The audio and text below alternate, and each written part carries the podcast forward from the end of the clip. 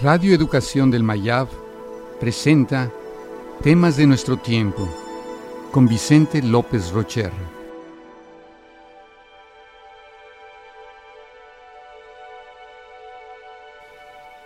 Filosofía. Cada persona capta la realidad a través de sus propios marcos de referencia. Estos han sido aprendidos a lo largo de su vida y a través de la educación. Conforman su perspectiva y su punto de vista. Cada cultura y cada filosofía representan una respuesta al misterio de la existencia. Debemos aceptar que existen diferentes formas de ver la realidad, tener conciencia de nuestros propios marcos de referencia y aceptar que no son los únicos ni los mejores. La pregunta filosófica de ¿qué es el hombre? ha ido cambiando a ¿qué podemos hacer de nosotros mismos?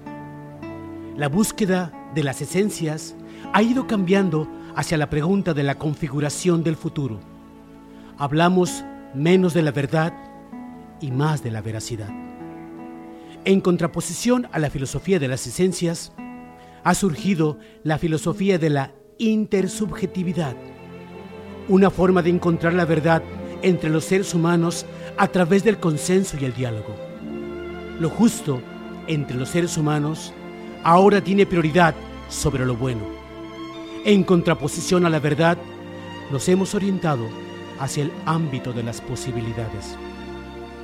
Se ha renunciado a la idea de que las ciencias naturales pueden darnos la única descripción posible de la realidad. Ahora se buscan múltiples descripciones y narraciones del mundo.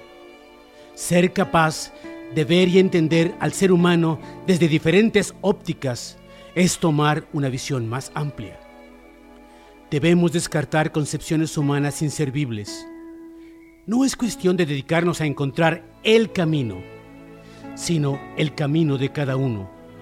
Porque cuando alguien encuentra su horizonte, lo hace por toda la humanidad.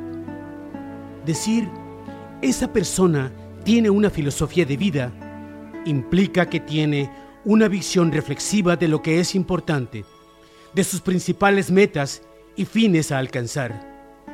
No es cuestión de aprender a buscar una filosofía de vida basada en los grandes pensadores. Ya está dentro de ti. La has adquirido a lo largo de tu vida. No hay camino. Tú eres el camino. No hay filosofía se hace al andar.